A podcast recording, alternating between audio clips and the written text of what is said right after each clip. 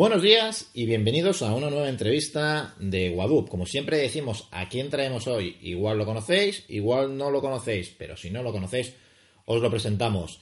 Pues hoy traemos aquí a Enrique. Enrique, ¿qué tal? ¿Cómo estamos? Buenos días. Hola, muchísimas gracias y quiero decir que me propusiste esta entrevista hace ya algún tiempo y por problemas ajenos a mi voluntad te está dando largas y eh, quiero agradecerte tu paciencia. Nada, para, nada. Aquí cuando uno puede, ya sabemos que todos somos personas y se trata de, bueno, de, disfrutar de esta entrevista, como te he dicho antes, y gracias por tu tiempo también. Bueno, pues es Enrique Dueñas. Yo creo que Enrique Dueñas no necesita muchísima presentación, pero para todos aquellos que no lo conozcáis, ahora Enrique nos va a dar un poquito, un poquito de, de su currículum vitae, aunque es muy extenso, bueno, y, lo extenso que va a ser. Eh, Esperemos que vaya aumentando en los años venideros. Bueno, yo sé algún juego, por ejemplo, de Tutomatoe, sé algunos por ahí. Tengo bastante información por ahí de, cosas que van a ir saliendo, pero bueno, ya hablaremos. Bueno, Enrique, para empezar, eh, primera pregunta. ¿Cuándo empezaste tú en el mundo de los juegos de mesa? Pues desde toda la vida, en realidad, desde muy pequeño, porque a mí los juegos de mesa clásicos como pues el Monopoly, el Cluedo, estas cosas nunca me han gustado, pero yo era muy fan del Hero Quest. Cuando descubrí el Warhammer me pareció una cosa fascinante. Siempre, siempre me han gustado inventarme reglas para, para mis propios juegos o modificarla de los juegos que ya hay. Por supuesto, siendo muy pequeño disfrutaba muchísimo con el Imperio Cobra, e hice las modificaciones que me dio la gana. Y como estaba, hubo una época que estaba un poco obsesionado con Buzz Lightyear, siendo muy, muy pequeño, inventé un juego de cartas de Buzz Lightyear contra Zurg que igual debería recuperar ahora que estamos trabajando con licencias. Exactamente. Eh, yo creo que igual por ahí alguna de las compañías con las que estás haciendo licencias, eh, igual se animarían. Bueno, nunca se sabe. Nunca se sabe. Eh, ¿Cuál fue el primer juego que, que tú, y, que hiciste? Bueno, has hecho el de, el, de, el de Buzz eh, pero el primer bueno, bueno, pero mi, mi, juego, mi obra maestra, mi punto álgido fue en el instituto cuando teníamos que hacer un trabajo para, para clase de cultura clásica y yo no tenía nada preparado el día antes y me tocaba a mí y dije, oh Dios mío, y me inventé un juego de monstruos mitológicos que se pelean y a toda la clase le flipó, incluyendo a la profesora. Y eso, yo me sentí ahí muy bien conmigo mismo. El juego tenía un nombre muy poco original, era La Batalla de los Monstruos, pero tuvo tanto éxito entre mis coleguillas que lo tuve que fotocopiar y, y, vender a unos céntimos. Bueno, el, el, primer crowdfunding se puede decir que hiciste ya. Sí, ¿eh? sí, sí, sí. Y la verdad es que tengo mucho cariño en la batalla de los monstruos y luego después hice una edición con fotos de monstruos de Godzilla y después otra edición con otros personajes. En fin, fue eso, eso para mí eh, fue mi primera gran franquicia. Claro. ahora está un poco muerta, pero bueno. Bueno, nunca, nunca se sabe, siempre puede resurgir. Hay que decir que, yo también me siento identificado porque eh, el mismo trabajo que estás diciendo eh, tú, a mí me tocó con, castellano, que tenía que hacer un trabajo y cada uno presentaba cada semana, le tocaba a alguien, ¿no? En mi caso, cuando me tocó a mí hacer el, trabajo, yo era muy, aparte de los juegos de mesa, a, los, a los, videojuegos. Programaba con, Spectrum. Y me tocó hacer un trabajo y no se me ocurrió otra cosa que pues que eh, hacer una aventura gráfica. Y esa aventura gráfica que, creé en, luego, en el, en, el, en el tiempo pasado me fue publicada por, por una editorial. O sea que también en el colegio me acuerdo que la gente alucinaba, pero ¿cómo has hecho esto? ¿Cómo puedes hacer eso? Claro, habían ordenadores en, en el colegio, pero había muy poquitos. Entonces, cuando vieron que mi presentación era sobre un videojuego y más sobre una aventura gráfica donde participaban todos los, de la clase, yo creo que empieza ahí nuestro friquismo, ¿no? Ahora que el friquismo ya es más normal. Eh, Enrique, eh, ¿cómo desarrollas tú los juegos? ¿Cómo surgen para ti las ideas de los juegos? Hola. Hola, Enrique, ¿me oyes? Hola, sí, no sé qué ha pasado. Sí, se ha perdido un momento. Decía que, eh, ¿cómo, surgen para ti las, ideas de, los juegos? Eh, bueno, pues a ver, las ideas de los juegos, eso no se sabe de dónde surgen, eso simplemente surgen. Hay días que uno está más inspirado y otros que menos. Eh, ¿Me estás oyendo? Sí, totalmente. Sí, te escuchamos. Vale, vale. Es que me, cuando, te pones muy silencioso hay veces que digo, hostias, esto se ha parado. No, no, esto está funcionando. Bien, bien. Bueno, vamos a seguir. que básicamente no se sabe de dónde salen las ideas de los juegos. A veces es viendo una película y entonces me gustaría hacer un juego basado en una sensación que provoca la película, que no tiene por qué ser el tema de la película, ¿no? O a veces es jugando otro juego diciendo, esto en vez de tener esta mecánica, quizás me gustaría si tuviese esta otra. Eh, en fin, esas cosas no se saben, simplemente ocurren. Pero vamos, en realidad cualquiera puede crear sus propios juegos, no es tan complicado. Pero en tu caso, Enrique, eh, em, tú últimamente has sacado juegos que son licencias, ¿no? Entonces, eh, ¿te gusta trabajar más sobre una idea o que te digan, mira, tengo esta licencia, invéntate? A ver, me gusta más trabajar sobre licencias, pero solo si son cosas que amo. Porque de hecho, eh, los juegos de mesa muy habitualmente se utilizan como si fueran tópicos o, cosas que todo el mundo entiende, cosas que en realidad son licencias, ¿no? Como por ejemplo, cuando hay un juego. ¿Cómo explicarlo? Es que tampoco quiero meterme con nadie porque esto tampoco es una. No, estoy criticando. No, no, no, no, no, no, totalmente. Aquí, aquí estamos, somos constructivos y las opiniones es lo que importa. Por supuesto. Yo lo que quiero decir es que a mí no me gusta cuando tú haces algo parecido a. Mira, esto es como tal. Exacto. Este personaje, ¿no? Eh, me inventa, y a lo mejor las mecánicas son buenísimas, a lo mejor los juegos son superventas, a lo mejor es todo fantástico, pero al final no deja de ser una parodia, porque no es una adaptación de, ese algo, porque no, no, tenías los derechos. Exacto. y ahora que estamos trabajando con licencias en Crazy Pound, eh, gracias a Servando Carballar, que ha puesto mucho, mucho esfuerzo en conseguirlas, pues realmente si hay una película que me gusta mucho, un personaje que siempre me ha gustado de pequeño, no sé, serie de televisión, lo que sea, cuando hay algo que realmente entiendo y que me gustaría compartir, la idea de hacer un juego basado en eso para mí es muy atractiva, me resulta muy atractiva.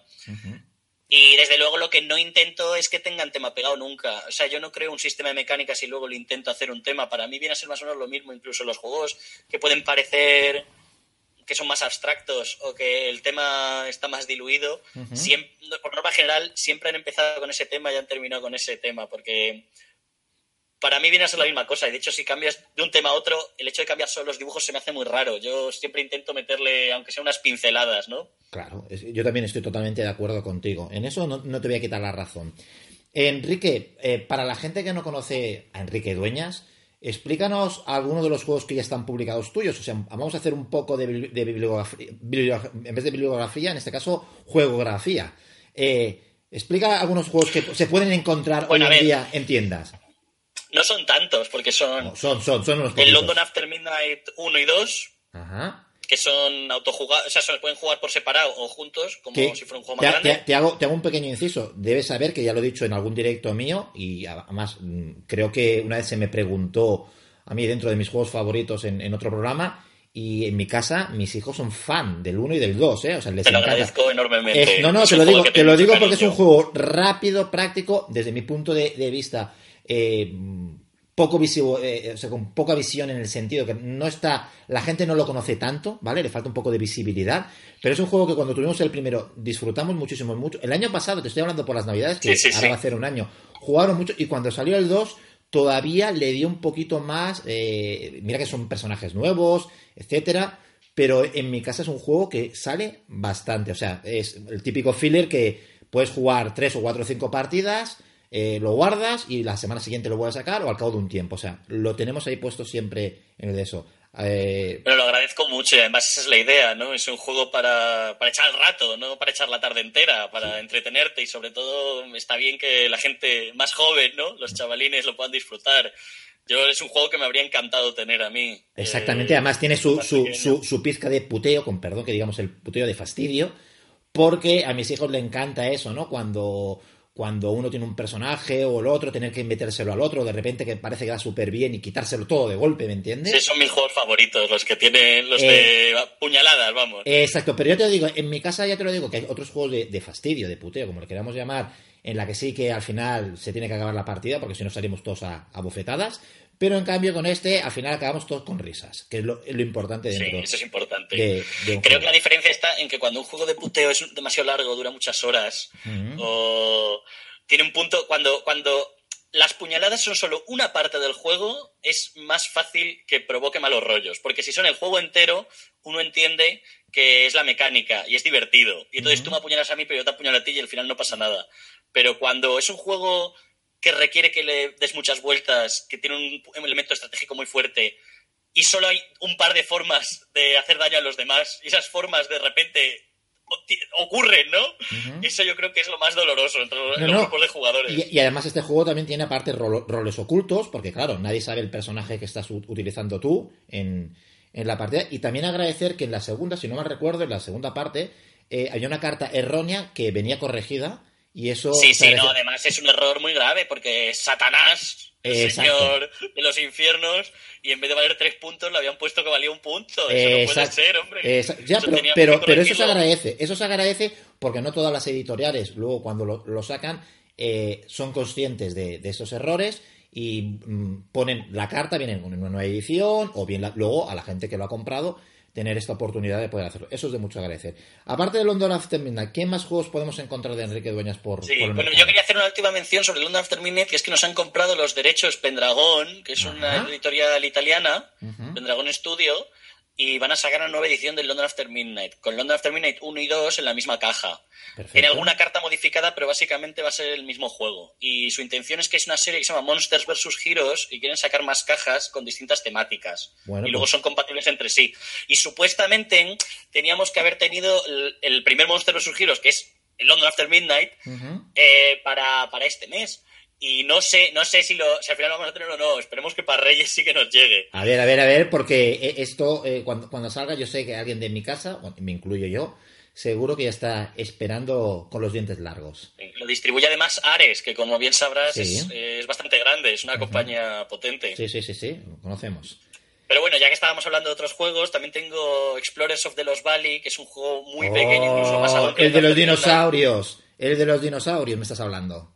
El de los dinosaurios, sí, sí, de eh, cazar dinosaurios. Favorito de mi hijo, pocas cartas, porque cuando lo vio mi hijo me dijo, qué poco, qué, poco juego hay aquí, pero luego cuando lo jugó, eh, hablo de, tanto del pequeño como del mediano, eh, porque lo vieron y dijeron, qué juego, si tiene muy, pocos, muy, pocas cosas, pero luego cuando lo jugaron con tan poquitas cosas, ¿cuánto tiempo le pueden sacar de partido? Incluso, como decía el otro día nuestro amigo Pac de GDM, ¿cuánto, qué rendimiento le ha sacado a la parte económica en céntimos por minutos jugados? Yo creo que son céntimos.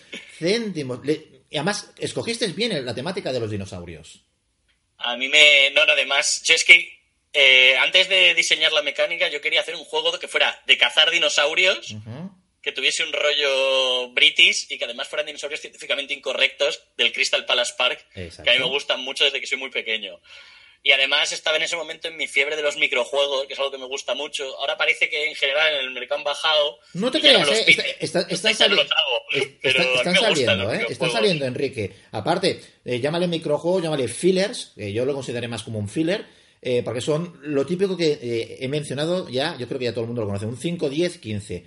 Juegos que se explican en 5 minutos eh, juegos que se juegan en 10 minutos y juegos que están por debajo de los 15 euros. Que eso es lo, un 5, 10, 15. Eso es lo ideal, ¿no? Hombre, yo te puedo asegurar que en España a día de hoy está creciendo el mercado de, la gente jugona, ya no digo los que siempre hemos jugado a juegos, gracias a este tipo de juegos, porque son los típicos juegos eh, donde los que la gente que empieza a jugar a un juego encuentra algo diferente a, los típicos juegos de cartas que conoce todo el mundo, al Monopoly, al, al, 4 en raya, a todo eso que controla y dice, existen otras cosas, y ve estas cosas que dice, ¿cuánta cosa le puede sacar más con diferentes temáticas? Y yo creo que en España lo que funciona muy bien es precisamente este tipo de, microjuegos que le llamas tú, o fillers. Sí, bueno, lo que pasa es que eh, microjuego para mí es un tipo de filler, quiero decir, es que es un filler que es el mínimo número de componentes posibles, ¿no? Sí, por supuesto. Claro, porque un filler puede tener 100 cartas a lo mejor y también jugarse en 10, 15 minutos. Pero esto, yo estoy hablando de juegos, pues eso, de 18, de 30, que ahora que cuando salió el Love Letter, que a mí me gusta mucho, Hombre, pues, favorito hubo muchos juegos que siguieron su estela y ahora parece ya que eso se ha parado. Y bueno, yo a lo mejor lo recupero ese estilo porque a mí también me gusta. De hecho, para el año que viene tengo uno pensado muy pequeñito que creo que debería salir con Invaders, ¿sabes? Estos que hacen... Sí, hombre, tanto los conocemos. Claro que los conocemos. Bueno, pues a ver si hay suerte y lo sacamos para... ¿Hablas de Invaders o Invaders? Invaders escrito, ¿no? Invaders, sí, sí. Alberto Cano, nuestro amigo Alberto Cano. Exacto, Alberto Cano. Es un juego de una nave espacial y es también con muy pocas cartas y la cuestión está en que los jugadores son cosmonautas eh, retro que tienen que huir de un monstruo que se los va a comer y entonces vas dando vuelta a cartas para ver lo que te encuentras en los pasillos y tal y creo que puede ser muy divertido. Pues yo tengo que decirte, eh, y lo, adelanto como primicia, que tenemos pensado, eh, tú sabes que aparte de Wadu montamos una editorial que se llama Black Box World, que justamente ahora estamos con la campaña del Mortal. En, sí, sí, me suena, me suena. Exactamente. Tenemos pensado hacer un concurso de, si tú le llamas microjuegos, de, o sea, la idea era tipo Love Letter, juegos que con pocas cartas... yo los llamo así, pero supongo que puedes llamarlos como quieras. No, no, no, microjuegos me gusta, microjuegos me gusta. Eh, te, lo compro, microjuegos. Eh, queremos hacer un concurso de, de prototipos eh, precisamente donde con pocos componentes la gente pueda crear eh, juegos. Creo que son juegos que tienen su mercado, su nicho, como, como le quieras decir.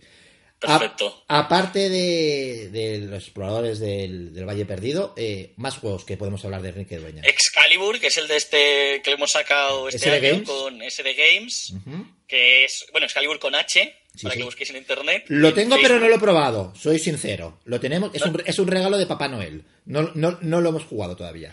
Son regalo Papá Noel. Se adelanta un poco Papá Noel este año, ¿no? Bueno, hay que adelantarlo, hay que adelantarlo. Pues a ver, estoy bastante orgulloso del juego. La verdad es que hemos estado dos, dos, años, mis amigos y yo, testeando todas las posibles combinaciones para que fuera más o menos equilibrado. Y sobre todo el arte, que es de Francisco Rico Torres, es absolutamente espectacular. Tú imagino que si lo tienes, aunque no hayas jugado, eso sí lo habrás visto. Es muy colorido. Lo, compré por, las imágenes. No, lo compré, no, lo compré por dos motivos. Lo compré primero porque ya estaba un poco informado. Sí que es verdad que, como mucha gente dice, las imágenes impactan mucho y gente lo comprará y me disculpas por solamente ver la, caja, dirá, oh, qué cosa más bonita, ¿no? Y ya, ya lo han dicho en, muchos directos, y, y, además divulgadores, o sea, gente que hace canales de blogs, de podcasts, de youtubers, que, me dicen, yo compro a veces los juegos solamente por la, por, la caja.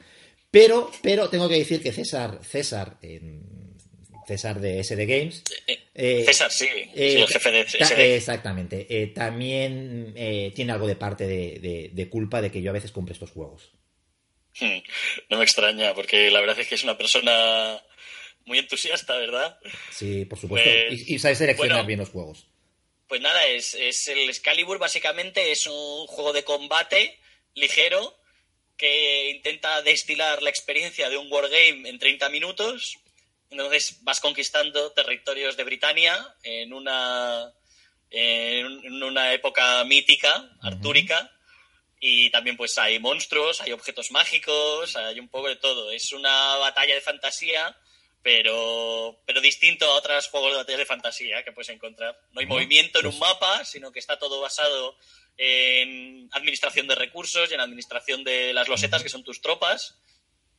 Y bueno, es fundamentalmente un juego de combate con mogollón de tiradas de dados. Y ya digo que a mí el estilo de que le ha dado Francisco Rico me parece absolutamente perfecto, que es así como fantasía de principios del siglo XX, muy colorida, con un punto infantil y al mismo tiempo un punto violento muy mágico todo, en fin. Un juego que recomendamos para estas Navidades y Reyes, para la gente que lo quiera adquirir, se lo, le vamos, lo vamos a recomendar. Sí, sobre todo si os gusta el tema fantástico, os gusta los wargames, os gusta eh, los juegos de dos, porque a mí me gustan mucho los juegos de dos, porque yo juego mucho con dos personas y me sorprende que no haya más juegos de dos jugadores. Parece como que está mal visto, ¿no? Que tienes que intentar bueno, la Cada vez, hay, cada vez hay más. De hecho, eh, hay canales ya que se, solamente se dedican a esto, como son Mipeltopía. Sí, jugando en pareja, ¿verdad? Eh, jugando en pareja, de a dos, nuestros amigos de, de, Alicante. Mm bueno, eh, también podemos decir, por ejemplo, nuestros amigos de, Sevilla, el, agujero Hobbit. Hay, hay, bastante, bastante gente ahora que ya tiene canales dedicados a, juegos de, dos. Eh, aparte de este juego, bueno, claro, hay más. Es que decías que eras pocos, pero vamos a sacar unos cuantos, ¿eh, Enrique? Bueno, el, último ya que tengo que decir es el que ha salido hace unos días. Sí, de Ricky. Que está basado en la serie de dibujos Historias Corrientes que se llama Historias Corrientes, el Parque en Peligro, y es un juego cooperativo en el que tú escoges los personajes de esta serie, que son todos muy locos y muy divertidos. Están zumbados. Y hay que cerrar unos portales dimensionales que aparecen en el parque, pues utilizando cosas absurdas como el guantemando, la varita del mago Marbolo, la mejor hamburguesa del mundo y cosas así. Y puedes comprar café, puedes comprar alitas de pollo, puede ser que te dé una, un apretón y te gira al baño corriendo. En fin, es un juego cooperativo. Es como una, un, Arkham Horror, pero eh, muy, muy, demente. ¿no? Una versión muy demente yo, del Arkham Horror. Yo he comentado ya, y, yo no soy Nostradamus, pero suelo lanzarlas y luego ya veremos si tengo razón o no tengo razón. Eh, ya lo hice y lo he repetido en los directos. de que yo el año que viene, el 2018, lo catalogo como el año de los juegos cooperativos y llámale dentro de cooperativos filler, vamos a decir filler, aunque no lo sea exactamente, todo aquel juego que dura menos de 45 minutos, ¿vale? Bueno, en ese eh, caso el 100% de mis juegos son fillers, porque incluso los grandes, los de caja grande, duran menos de 45 minutos. Exactamente. A mí, pero... por norma general, cuando juego, prefiero los juegos que duran menos de 45 minutos. Entonces, ¿estás de acuerdo conmigo? Es una hora y algo. ¿Estás conmigo de acuerdo, Enrique, de que los juegos cooperativos y fillers van a tener mucha tendencia? Pues no sabría decirlo, la verdad, no tengo la menor idea. Bueno, porque yo tampoco. Ya, ya, vemos que va, que va, sacando algunos. Eso es importante. Antes habían pocos o ninguno, cada vez hay muchísimo más. Con este juego de. Eh, bueno, el, primer cooperativo que conozco yo, a lo mejor. Bueno, eh, sé que hay una versión del Arcamorro de los 80. Sí. Pero el primer cooperativo que yo conocí fue el del Señor de los Anillos de Reiner Ignicia. Exacto. Que es un juego bastante bueno, que a mí la verdad es que me gusta. y que era una cosa la idea de jugar un juego de mesa cooperativo para mí es que me estalló el cerebro, me acuerdo, hace, bueno, hace ya 17 años. Era Porque estábamos acostumbrados a, ver, a, jugar individualmente, a ver quién ganaba, ¿me entiendes?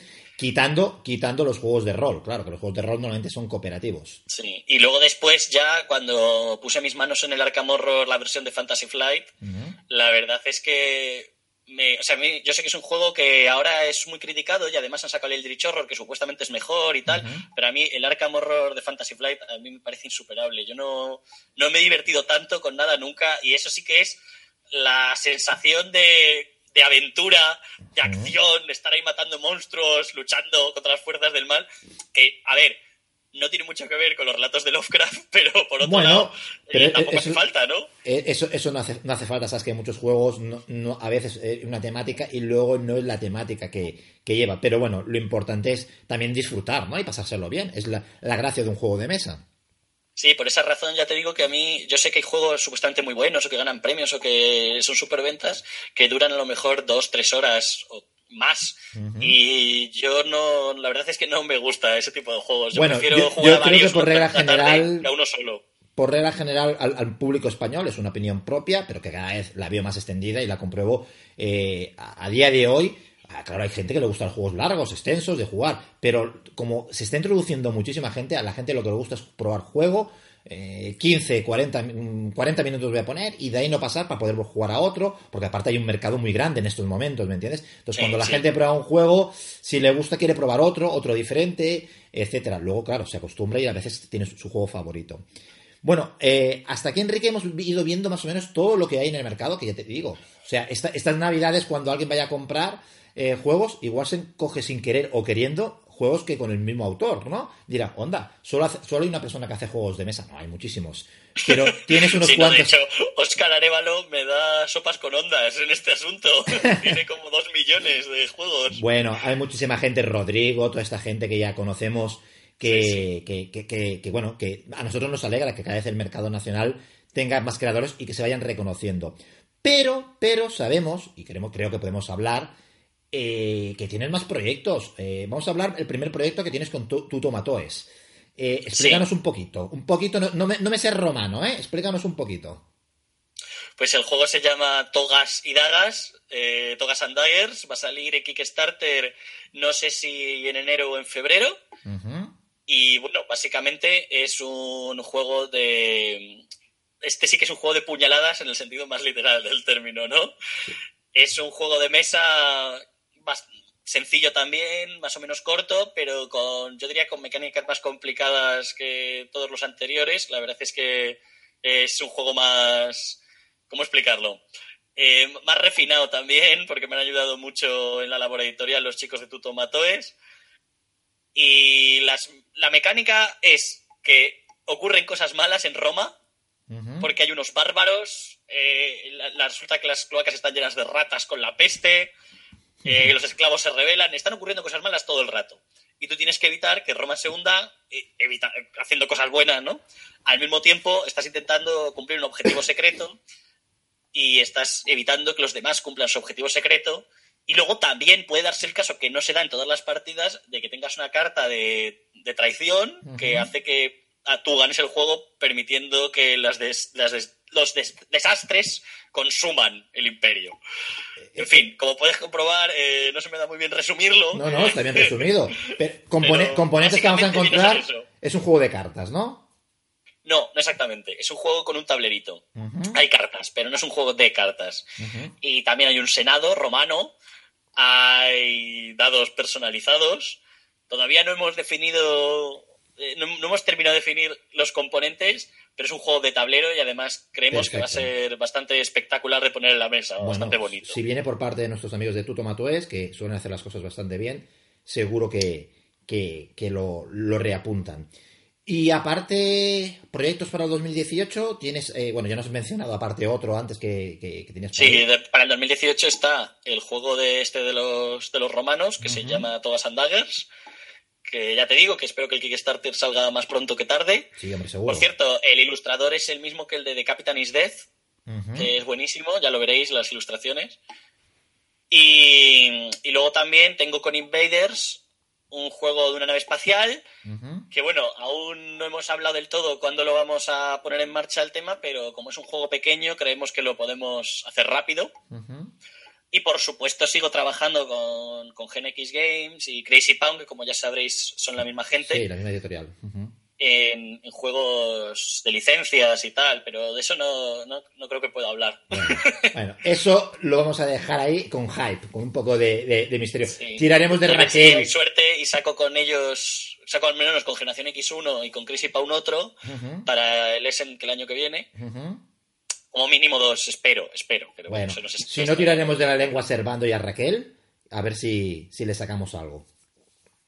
Eso, eso espero, ya Y, así me entero yo también, ah. si van a salir o no. Así mismo, en tu pequeño laboratorio, porque todos los creadores tienen su laboratorio, seguro que tienes cosas que estás por ahí todavía moviendo, desarrollando, aunque no tenga editorial, aunque no se hayas presentado a nadie, pero algo tienes por ahí también, seguro que sí. Sí, tengo muchas. Lo que pasa es que eh, es curioso, porque en mi experiencia, si dejas que algo se pudra en el, escritorio, luego es muy difícil venderlo.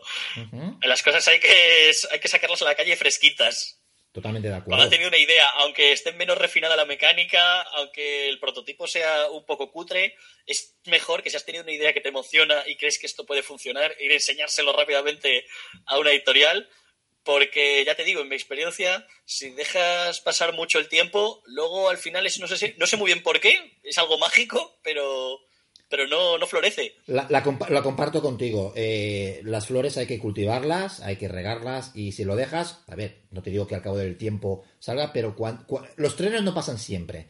Y hay que saber qué, tren montar y no dejar las cosas, porque si no, como dices tú, es metafóricamente, acaban pudriéndose. Sí, sí, totalmente, sí. Eh, pues Enrique, yo creo que ya conocemos un poquito más de todo tu trabajo, un poquito de ti. Eh, y como siempre decimos en, nuestras entrevistas, el burro delante por una explicación. Eh, yo digo un consejo, un saludo y al final te dejo a ti que nos dejes un consejo. El saludo a la tía Anacleta, lo que tú quieras decir o lo, que quieras decir, te lo dejaremos al final a ti. Yo en mi caso, hoy hemos traído a Enrique Dueña, yo creo que un creador que, que está dando mucho que hablar da mucho que hablar y dará mucho que hablar utilizando los tres tiempos y al cual yo creo que tenéis que ir siguiendo porque siempre hay que apostar por el producto nacional. Como ha dicho él, él hace microjuegos, hace fillers, aunque tenga juegos de caja más grande, eso no son juegos en las cuales en cuales todo el mundo podemos disfrutar. Yo personalmente disfruto y pienso que podemos disfrutar. Eh, Enrique es un claro ejemplo del gran talento que hay aquí en, en, España. Eh, que a veces pensamos que solamente lo alemán, lo inglés, lo americano es lo bueno, estamos muy equivocados. Wadu siempre apuesta por, por lo nacional y creo que un ejemplo es Enrique, solamente tenéis que ir a las tiendas, a vuestros clubs, eh, o, cuando hay un evento, una feria, eh, tanto bien por diferentes juegos que ha editado con Cratchy Pounds, eh, con, con, ahora con Tuto es probar esos juegos porque yo creo que os, os, sorprenderán. Apostar un poquito también por lo, por lo de la casa. Enrique, ¿qué saludo, qué consejo, qué nos quieres decir para despedirnos de esta entrevista?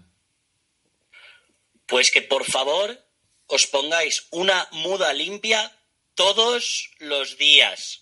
Todos los días. Y si veis que no vais a tener para el día siguiente, lavad, lavad la ropa. No, no se puede ir por ahí con, un, con un chándal y nada debajo, porque eso, eso no está bien, eso es de bárbaros. Ya está, ese es mi, ese es mi consejo. Muy bien, totalmente de acuerdo contigo y eso lo aplico si me dejas añadirlo, sobre todo cuando vais a eventos. A jornadas. No, oler, oler, oler, no, no. Exacto. tú abres un juego y huele a nuevo, sí. Tú estás ahí sentado, la gente te huele a ti, eso no está bien. Yo lo, decimos hay que, ducharse, hay que ducharse aunque haya Mira, sequía. Enrique, me ha gustado que dijeras eso porque es una de las eh, eh, reclamaciones internas que tenemos los, los que enseñamos juegos, los creadores y tal, que parece una tontería. En una feria mucha gente se mueve, se anda mucho, y hay gente que nada más entrar, pero nada más entrar al festival, y lo decimos con cariño, ya huele. Yo entiendo que hay gente que tiene enfermedades y tal. No, no, yo lo entiendo, pero no se puede venir, no se puede ir a, lo que está. No, no, totalmente, lo dices tú. un viernes, un sábado y un domingo con la misma ropa y con la misma ropa, y, lo estoy diciendo por gente que nos hemos visto sentar en, mesa y decir que el que está al lado tiene que poner, pero eso en cualquier ámbito, no hace falta que vayas a un evento, en la vida normal. Y sobre todo, no echar colonia encima de donde está sudado, porque todavía hace el efecto contrario, huele peor. Es una manera constructiva y, aceptamos ese consejo porque yo creo que mucha gente lo debe detonar, que el agua no muerde.